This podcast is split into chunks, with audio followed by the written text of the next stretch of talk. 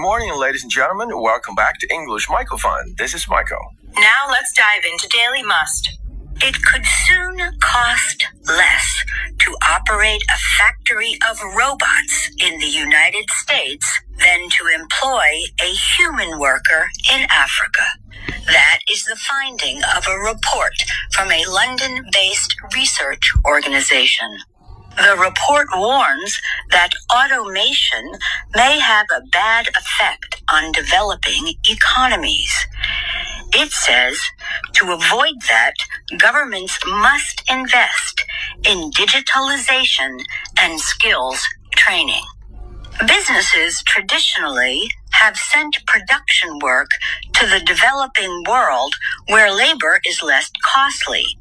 But technology may soon bring an end to that. 我们都知道感情是一个非常复杂的话题，而在一开始呢，很多女生都特别想明白的是，他到底爱不爱我？Does he really love me？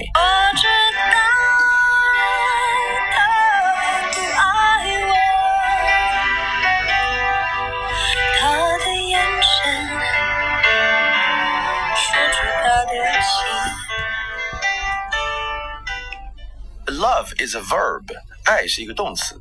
如果你爱一个人呢，你肯定会通过某一些动作来让他明白。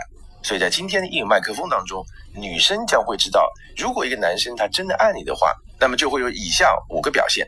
在 cover story 当中，我们将着重介绍第五个表现，而另外的四个表现将会在稍后的小麦热搜榜当中为大家揭晓。So next time you want to know if the boy loves you or not, this is the way to find out the answer. And number five is he loves you for you, imperfections and all.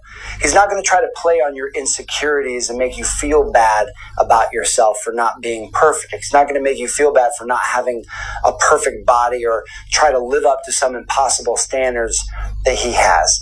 But instead, he finds you beautiful for being you.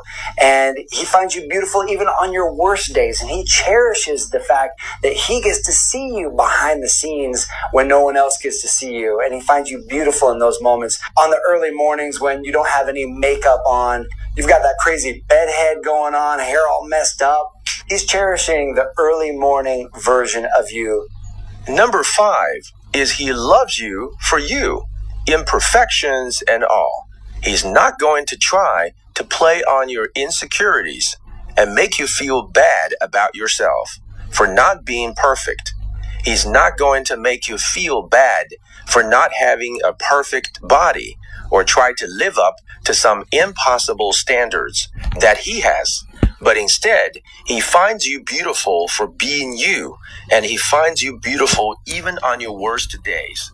And he cherishes the fact that he gets to see you behind the scenes when no one else gets to see you.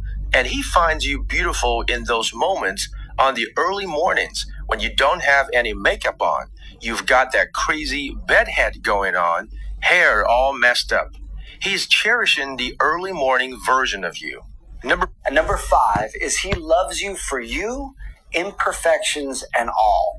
He's not going to try to play on your insecurities and make you feel bad about yourself for not being perfect. He's not going to make you feel bad for not having a perfect body or try to live up to some impossible standards that he has.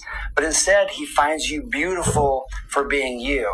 And he finds you beautiful even on your worst days. And he cherishes the fact that he gets to see you behind the scenes when no one else gets to see you. And he finds you beautiful in those moments. On the early mornings when you don't have any makeup on, you've got that crazy bedhead going on, hair all messed up. He's cherishing the early morning version of you